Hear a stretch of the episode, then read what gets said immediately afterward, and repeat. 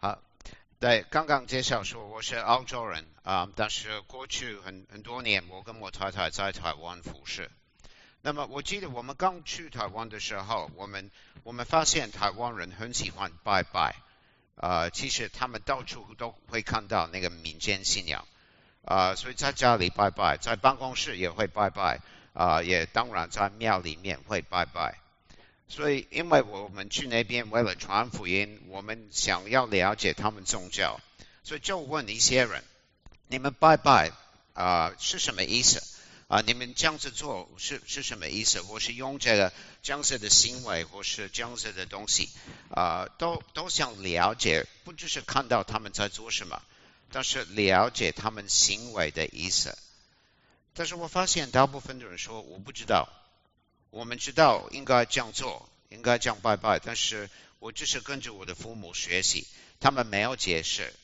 所以我我发现对他们来说，他们宗教行为为最重要的，可以也可以说他们没有那个神学的观念，他们不必懂他们在做什么，他们就是要去做。那如果我们基督徒问那个行为还是信仰比较重要，我们要怎么回答？他们很明显是行为为重要，但是我们基督徒吗？是我们所相信的内容重要？还是我们做正确的行为才重要，这个难回答，对不对？因为对我们基督徒来说，其实两个一样重要，这个是不能分开的。我们行为跟我们的信仰，那么今天的经文会提醒我们，这两方面都需要。那么。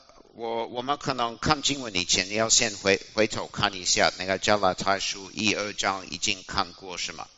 那加拉太书是彼得在责备那边的基督徒，为什么？因为他们接受了一个新的福音，他们开始改变他们的信仰。啊，有一些人去他们当中说，啊，外邦的基督徒还是要接受犹太人的律法，才可以算是真正的基督徒。那保罗说这个是完全不对，他非常反对这样子的说法啊，他也坚持就是保罗自己的福音才是对。所以过去在第一章我们看到那边保罗开始讲他自己的故事，他的见证，他用一些例子。那刚开始他说他的福音是神直接给他，他不是跟别人学的，也不是自己编的。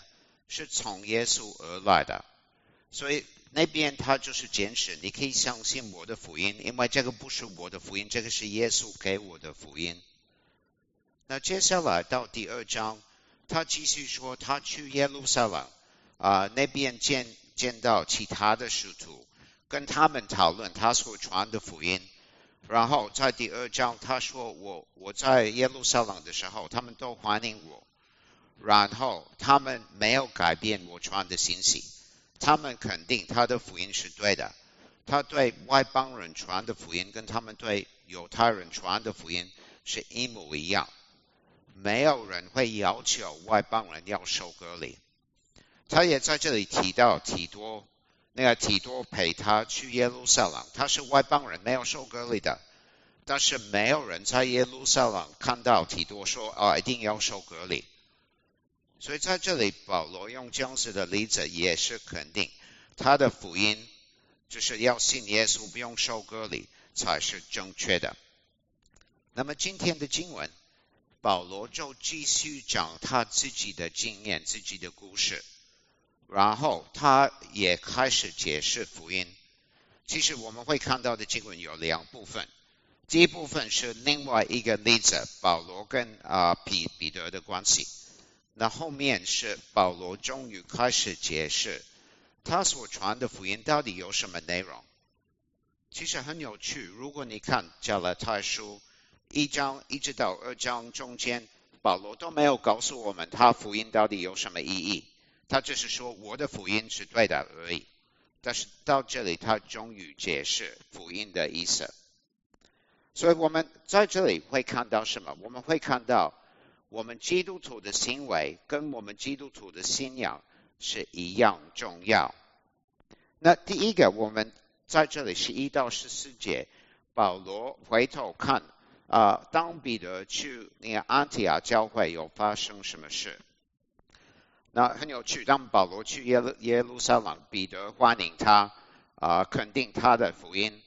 但是反过来，当彼得去保罗安提亚的教会，保罗做什么？他就是骂彼得，就是责备他。是什么原因？因为他说彼得的行为是不对。所以在这里我们看到发生什么事情？有有四个步骤。第一个，彼得刚去安提亚教会，他跟那边的基督徒一起吃饭，有可能他们一起吃叉烧饭，因为他们也很乐意的吃犹太人平常不会吃的东西。犹太人跟外邦人都一起吃饭，意思是彼得跟其他的犹太人都放弃旧约律法有关洁净不洁净的食物，他们都很愿意靠近外邦人吃他们的饭。所以刚开始我们看到犹太人、外邦人都在一起，但是过了一段时间，又有一批犹太人从耶路撒冷上来，那这些人。他们说他们是从雅各而来的，啊，雅各是耶路撒冷教会的领袖。然后他们说这个不对，外邦人信耶稣要受隔离，啊，所以他们觉得外邦人要做真正的基督徒也要受隔离。他们也说由雅各来支持他们。其实这个大概不对，虽然说是从雅各来。如果我们看《使徒行传》，后来他们多讨论这个问题。《使徒行传》他们讨论那个外邦人要不要接受犹太人的的律法。那个时候，雅各就是支持保罗的立场，而且他们一起写了一封信。这个信说什么？在《使徒行传》十五章二十四节，我们听说有几个人从我们这里出去。用一些话骚扰你们，使你们的心困惑。其实我们并没有吩咐他们，意思是这些人并没有雅各的支持啊，他们讲的是不对啊。但是当他们来加勒泰的时候，彼得做什么？看到他们就很害怕，所以过去是跟外邦人吃饭，现在他退出。这里说他去与外邦人隔开了，他在在这些人的面前假装他是还是遵守旧约的律法，他不是跟外邦人有相处，不是吃他们不洁净的食物。彼得因为怕是这样做，那彼得好像没有改变。每次我们看到彼得，他他说话的很勇敢，但是其实他的胆子很小，他会怕是面子。啊，每次看到别人的态度会影响他的行为，呃，在这里又是如此，啊，所以彼得跟外邦人隔开。那第三个，其他人看彼得怎么做，他们都是跟着彼得做。那彼得是使徒，是教会非常重要的人物，他不愿意靠近外邦人，其他人可能会觉得，哦，如果彼得这样做。我们也应该他跟着他做。我相信我们到现在还是如此。你会看到牧师怎么做，也会跟着他做，对不对？那如果有一天牧师来，你发现他有一个 tattoo，那其他人都会知道基督徒可以有刺青，可以有 tattoo，或有可能应该有，因为牧师有，我们基督徒也应该应该跟着他。我们人就是这样子。我们看到那个上面的人，有影响的人，有权力的人，我们就跟着他们。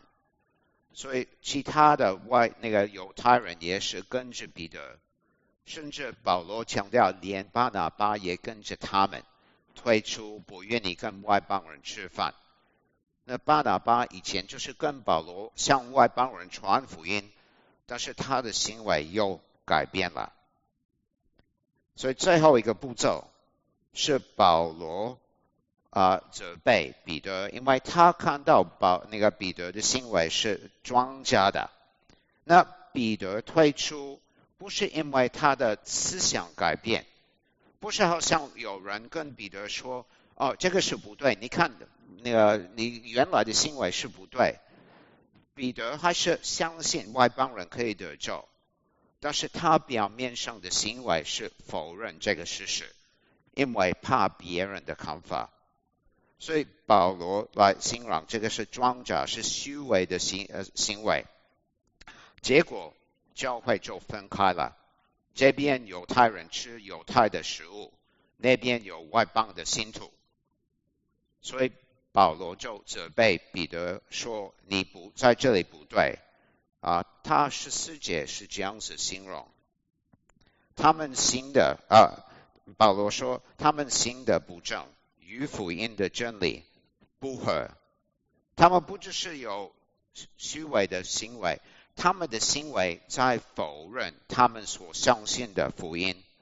他们可能相信人的救就是要信耶稣，但是他们行为是说外邦人信耶稣好像是不够，行为行为跟信仰是不合，因此保罗就责备。然后保罗说什么？他继续说：“你既是犹太人，若随外邦人行事，不随犹太人行事，怎么还勉强外邦人随犹太人呢？”那彼得是像外邦人一样吃外邦人的菜，但是现在他的行为好像是告诉外邦人：如果你要参加我们这个教会，如果你要做道地的基督徒。你还是要成为一个犹太人，我们才愿意接纳你。那彼得没有说，但是他行为的意思就是这个，他的行为跟他的话语是不合。那接下来发生什么事？保罗就是到这里就结束他的解释。但是当我们看教会的历史，我们可以知道彼得都听。那个保罗的的话，就接受他的他的嗯他的看法，要不然我们现在会看到什么？如果彼得没有听保罗，结果会如何？有两个可能。那外邦人都接受彼得的看法，就受割礼，遵守犹太人的律法，结果整个教会变成犹太教的一个教派。要做基督徒，你就是要先做犹太人。或是另外一个结果，就是他们不接受，但是犹太人有自己的教会，外邦人也有自己的教会，而且更严重的，无论是哪一个结果，两个都会否认福音的真理。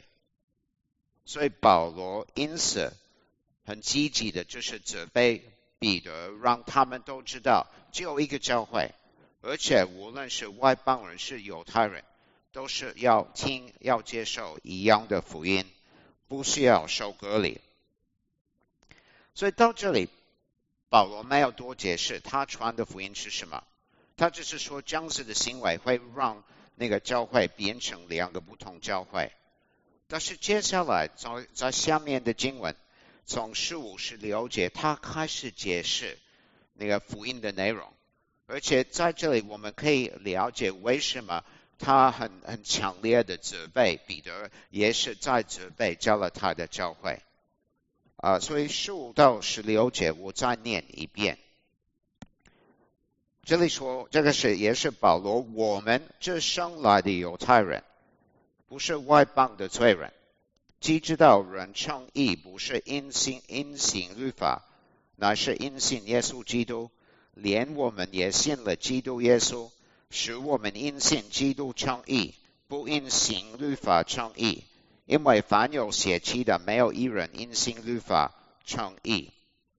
那这个大概是保罗跟彼得所说的话，因为刚开始他说我们，好像我们我彼得你们有我们其犹太人，我们一起有这个立场，他只是提醒保那个彼得他们信仰的内容。但是透过保罗的的话，我们就可以看到我们所有基督徒所相信的福音到底有什么有什么内容。他说：“我们基督，我们犹太人有神的律法，我们不像这些外邦的罪人。”啊，这个听起来有一点不太客气，不是外邦的罪罪人。但是在这里，他就是表达当时犹太人的看法。我们犹太人有神的律法，我们可以认识神。这些外邦人呢，他们当然是罪人，因为没有神的律法，不认识神的旨意。你是外邦人，你就是一个罪人。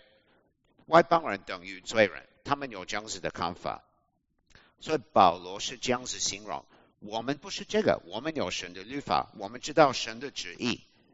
但是他说，连我们有神律法的犹太人，不是靠律法得救，乃是靠耶稣得救；不是信律法称义，乃是信耶稣称义。所以他说，我们现在是基督徒，已经知道得救的方法，所以我们要小心，不要让我们的行为否认我们所相信的真理。虽然有律法。有行律法的机会，我们不是靠行律法得救啊。那他的结论在这里，就是因为没有一人因行律法称义。无论如何，你没有办法顺服律法称义，顺服律法得救。这个是我们身为基督徒已经接受了。那在这两节，我我可能要多解释一下两个重要的地方。第一个是他说倡议，倡议是什么意思？有的时候我们想倡议是等于得救啊，没错，这两个有密切的关系，是透过倡议我们得救。但是我们还是要了解倡议的意思，这个是在法律上的一个说法。如果你发现你是在法庭里面在面对法官，法官要做一个决定。他要跟你说无罪或是有罪。如果他决定你没有犯罪，他说无罪，意思是他就称你为义，他就是说你是个义人。那如果他说无罪或是称你为义，结果是什么？你就可以离开，你有自由。但是如果他说你有罪，你就完蛋了，你被被关在里面。所以这个非常重要。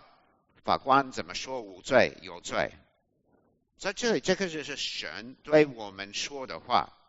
他看我们说你是无罪的，无论你是什么样的人，他说无罪，我称你为一个艺人，你就是有自由。他接纳你，这个是称义的意思。是神怎么看我们？是神对我们所说的话。所以在这里。结果是，如果称你为义，这个就是神看不到你的罪，完全接纳你，是这个意思。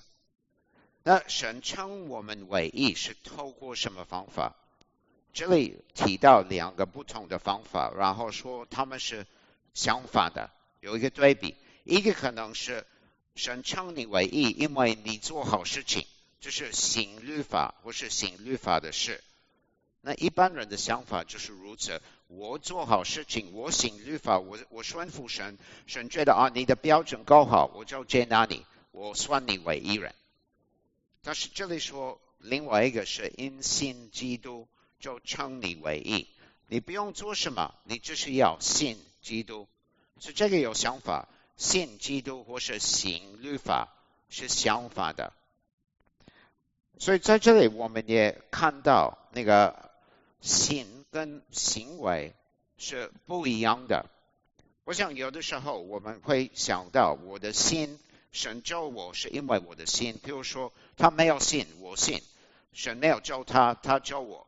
甚至我们可能会开始觉得有一点，嗯，我不错，因为我信耶稣，不是像这些拒绝耶稣的人。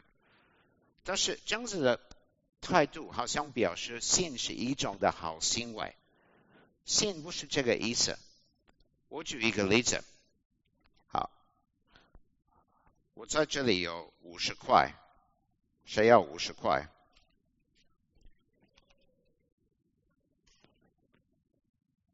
先出来就先拿，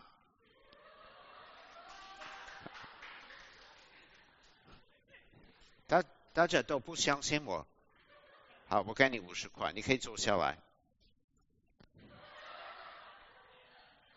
等一下要还给我，这个只是用比喻而已。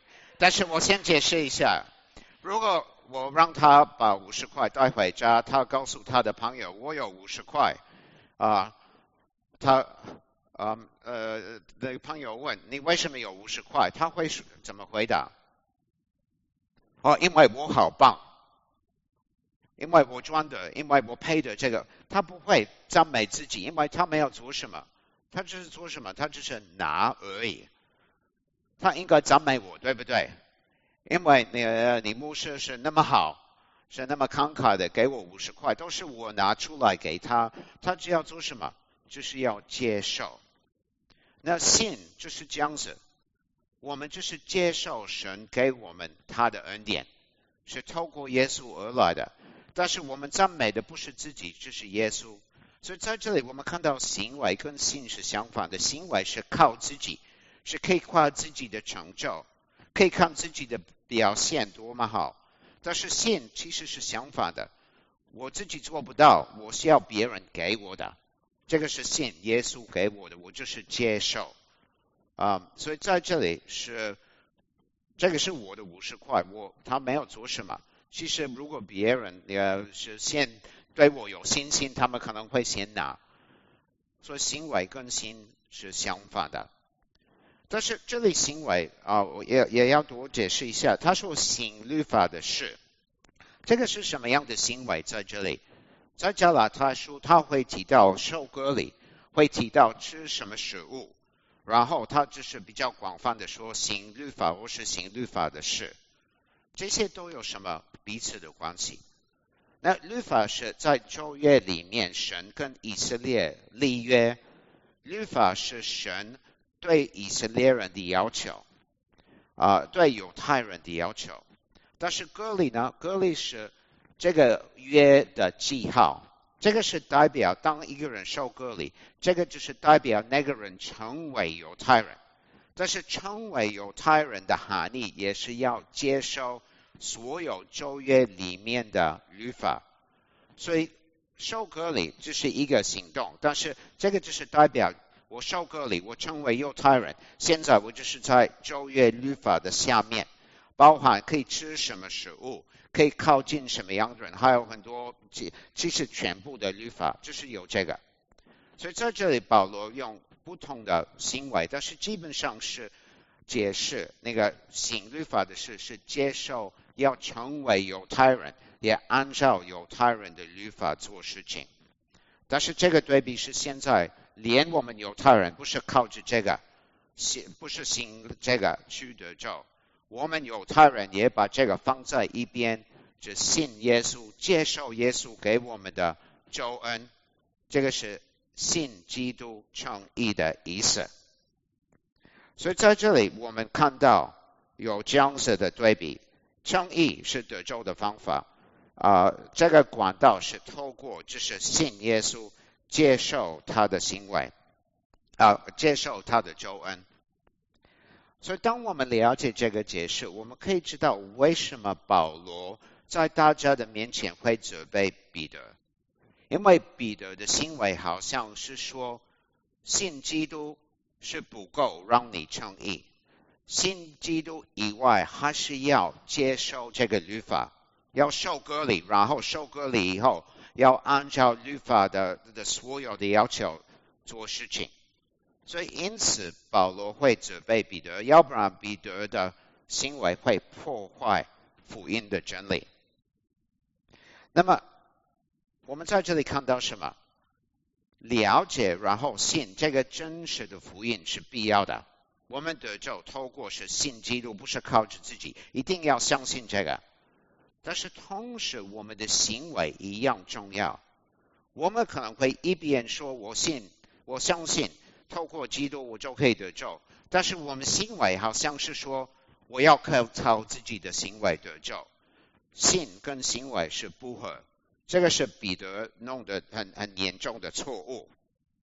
那我们现在的状况跟当他们很不一样，他们的压力是要接受犹太人旧约的律法。我想我们现在的基督徒大部分可能我们都不会感觉到这样子的压力。我们晚上我们吃猪肉不会有罪恶感，觉得哦这个不是不应该的，因为旁边人告诉我们你你这样子吃不可以做基督徒，这个并不是我们的问题。但是我们还是可以犯类似的错误。我们也很容易一边说我信耶稣得救那么简单，但是另外透过我们的行为，好好像是说，但是还是要靠自己的行为。那有一些宗教会直接这样子教导。那天主教会啊，一端平常除了信耶稣以外，他们还会说还要做一些其他的，才可以得救，才可以确定神在哪里。那我相信我们在这里教会，我们不是有教这样子错误的教导，我们是按照真理那个教导福音，但是我们的行为会不会否认这个福音？我们会不会拒绝神已经接纳的人？我们看一些基督徒，他们跟我们不一样，跟他们的行为或是他们的穿着、他们的习惯不一样。他们还是信耶稣，还是基督徒，但是我们不太愿意靠近他们，因为好像是跟我们不一样的。或是有可能他们的一些信仰内容不一样，有可能无论是对那个神如何创造世界，或是耶稣未来再来的事情，可能不一样。或是妇女在教会的角色，或是有关其他神学的，我们看他们不一样，所以不愿意跟他们有相处。我们要小心，当一个人信基督，我们愿不愿意接纳他为我们的弟兄、我们的姐妹？如果我们拒绝他们，好像我们自己的信仰是在说，除了信耶稣以外，你也要像我们一样，你要改变其他的。那。但是，当然有一些改变是需要的。一个人信耶稣，要拒绝罪，要顺服耶稣。但是，当我们发现我们基督徒是分不同的党，我是在我们教会里面，我们有一些人一直觉得我我信耶稣，但是我还是二等的基督徒，而不是像那些很很伟大、很完美的基督徒，一直觉得我是不够好，好像我们的要求。或是我们的行为是告诉一些人，除了信耶稣以外，你还要做这些其他的事情，才可以算你为一个真正的基督徒。所以这个是我们要思想，在教会里面，我们会不会犯这样子的错误？会不会在我们当中有那些不断的觉得我是不够好算为基督徒？我是一直怀疑我的教恩，因为我的表现是不够。那另外，如果这个就是你，你是这种一直觉得我是不够好的基督徒，你也要回到福音，了解福音不是靠着你的行为，那个救恩是靠着耶稣基督而已。所以保罗在这里强调这个真理。他另外给我们一个榜样是，当他看到人透过他们的教导要受隔离，或是透过他们的行为，像彼得。他很愿意说出来，这个是不对。他要保护福音。那有的时候我们自己也要这样做。如果我们发现，在我们当中有人是传错误的福音，或是行为在否认福音，我们要说出来。我们不能对福音很模糊，我们要很清楚。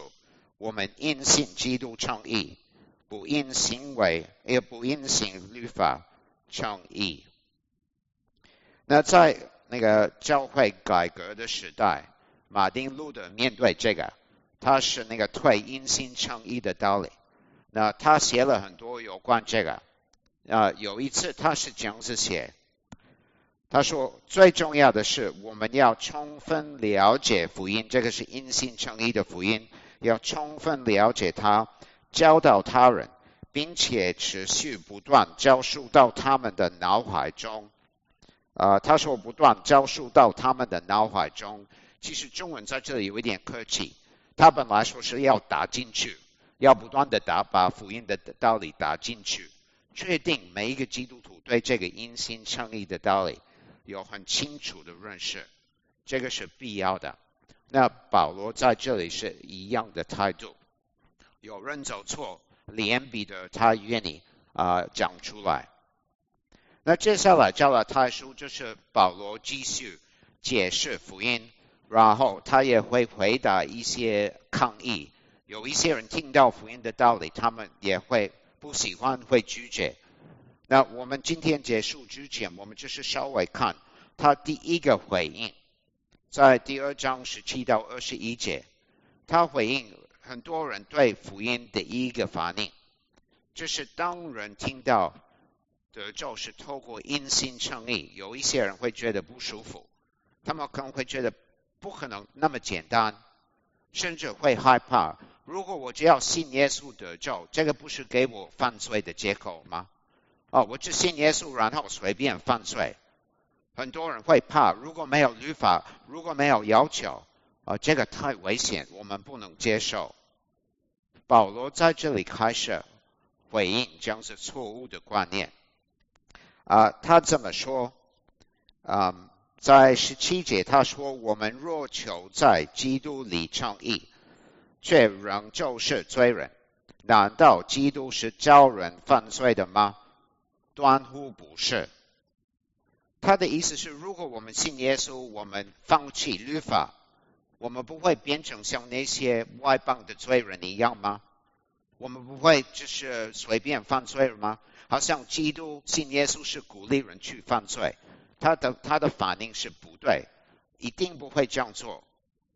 其实十八节他说是相反的，十八节说：“我素来所拆毁的，若重新建造。”这个是律法。如果我重重啊重新建造律法，这好像是彼得在做的，放弃律法，然后重新建造，这样就证明我们是犯罪的人。意思是，如果你回到律法，依靠律法，你很快就发现你就是一个罪人。不是信耶稣让你成为罪人，是靠着律法会证明你你才是罪人。所以接下来他就说。这个观念是错误的，因为因信称义不是犯罪的借口，因信称义是让你有新的生命的样子。好，我十九二十节也再念一遍。我因律法就像律法死了，只要我可以相神活着。我已经与基督同定十字架，现在活着的不再是我，乃是基督。在我里面活着，并且我如今在肉身活着，是因信神的儿子而活。他是爱我，为我舍己。呃，这段有很多很多内容，很丰富。但是他基本的意思是，当一个人信耶稣，这个并不只是一个理性客观的决定，我就是信心的一套东西而已。当一个人成为基督徒，啊，他是完全改变，他是变一个新的人，一个新造的人。当我们信耶稣，我们跟耶稣建立一个新的关系，那个结果在基督里面，我们就是有新的生命。所以，成为基督徒不只是信一套的思想，信耶稣是好像死跟复活一样。他说我们向律法死，意思是以前我是在律法之下。我面对律法的要求，但是我信耶稣，这个律法的关系断绝了，然后我跟神有新的关系。我现在生命是为了神而活，因为当我们信耶稣，我们跟耶稣有新的关系。我在耶稣里面，耶稣也在我里面，所以我无论耶稣做什么事，好像我有一样的经验。他在这里还有罗马书会说。当耶稣死，你也死；当耶稣复活，你也复活。所以你过去的生命是死掉的，你现在也在耶稣里面，你是活过来，有新的生命。其实在这里有三次，他形容这个新的生命。他说：“我们相神活着，基督在我里面活着，因信神的儿子而活。”所以意思是过去。我们是面对律法的要求，我们是面对神的审判，我们是在罪恶的控制之下。但是现在呢，我的目标现在是为神而活，不是为了满足自己，不是为了追求赚钱或是地位啊、面子或是享乐，是为神而活，而且不是靠着自己的力量，现在是靠着基督活在我里面，是他的力量让我能够。顺服神啊，也是因信耶稣而活，不是因为我的行为、我的成就、我的好行为，是因信耶稣，所以都都都是透过基督，我有完全新的生命。所以成为基督徒，好像就是变成一个新的人，一个完全新的人。后来在第五章，他会多解释一下，这个改变是透过生灵，生命结果着让我们去很乐意的顺服神的事情。在这里，他就是很简单的说，是因为基督在我里面，是因信称义，不是犯罪的借口，因信称义是救恩的基础。而且因信称义以后，我们就变成新造的人，是基督在我里面，让我开始活出为神的生命。所以在这里，他说我们不用怕因信称义，我们不用拒绝因信称义。而且最后二十一节，他有最后一个警告：如果你还坚持要靠律法，你要小心。二十一节他说。我啊，我不废啊，我不废掉神的恩。亦若是接着律法得的，基督就是突然死了。意思是，如果我们说信耶稣是不够，如果我们说还是要靠律法、靠行为，好像我们拿神的恩典放在垃圾桶，没有价值。神的恩典是不够，我还是要靠自己的行为。也好像是说，耶稣为我死是没有意义，是突然的。因为耶稣为我死，我还是不够，我还是要去靠自己的力量。你要小心，如果你靠自己得救，你对神说你的恩典没用，你儿子的死也对我没用。保罗是那么强，那么很很强烈这这个道理。那注意在这里，当保罗支持福音。他不是很冷冷静的支持福音啊，他的心情是很很热诚的，很迫切的，也是很个人的。他在这几节不断的说“我我我”，他是要我们知道他的经验。当我信耶稣，我的经验是我就变成这个新的人，我就是有新的力量、新的目标。他也要我们有一样的经验。当一个人信这个道地的福音。你会变成这样子信造的人，有新的生命，所以他就是要鼓励这些加勒他人不要失去这个福音，它多么重要！你抓住因信耶稣得救、因信耶稣称义的福音，你才可以有这样子的经验。那么，我想现在大部分的基督徒、大部分的教会表面上会支持这样子的道理，但是我们还是要小心。因为有的时候我们还会怕神的恩典，还会怕因信称义的道理。我记得有几年前我在台湾的教会参加主日学，那老师是一位牧师，叫康来昌牧师。啊，他是谈到神的恩典，他也跟我们说，呃，有一些台湾的牧师会告诉他不要谈到恩典。